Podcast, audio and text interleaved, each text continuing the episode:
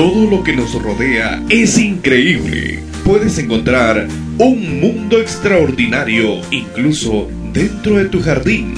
Conocer diferentes especies de animales y mucho más en Un Mundo Extraordinario. El Piracurú. Aquí hay un niño que tiene cinco panes de cebada y dos pescados. Pero, ¿qué es esto para tanta gente? Juan 6.9. El piracurú, también llamado arapaima o paiche, puede llegar a medir más de 2 metros y medio y pesar cerca de 150 kilos. Ese gigante de las aguas tiene el cuerpo cilíndrico cubierto de escamas ennegrecidas o coloradas. Hay personas que dicen que el color varía de acuerdo con las aguas donde vive. La cabeza del piracurú es pequeña y hasta desproporcionada si la compara con su enorme cuerpo. Sus ojos son como dos bolitas de vidrio amarillas, con la pupila azulada. Ellos se mueven constantemente, como si el piracurú estuviera fisgoneando lo que sucede a su alrededor. De vez en cuando, el piracurú sube a la superficie para respirar. Es en ese momento que el pescador aprovecha para capturarlo con un arpón.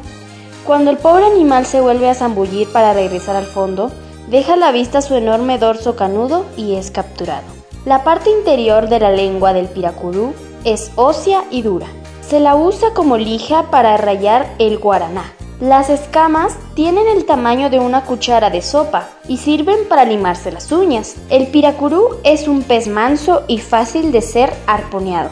Su carne es muy apreciada, razón por la cual es el blanco de los pescadores. Un piracurú adulto tiene carne suficiente para que coman más de 100 personas. Una vez Jesús vio más de 5.000 personas hambrientas y resolvió alimentarlas. Pero no había un supermercado por los alrededores y tampoco había dinero.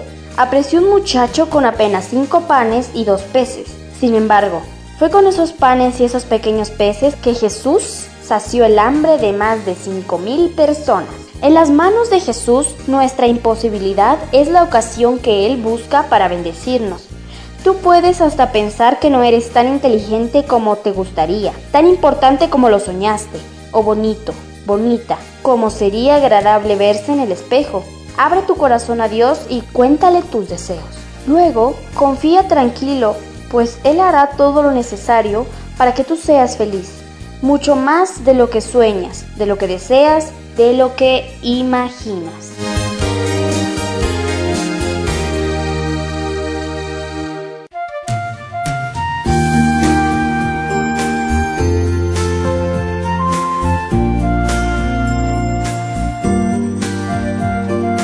No te pierdas nuestro próximo tema en Un Mundo Extraordinario. Hasta la próxima. Reflexiones matinales. Dios te bendiga.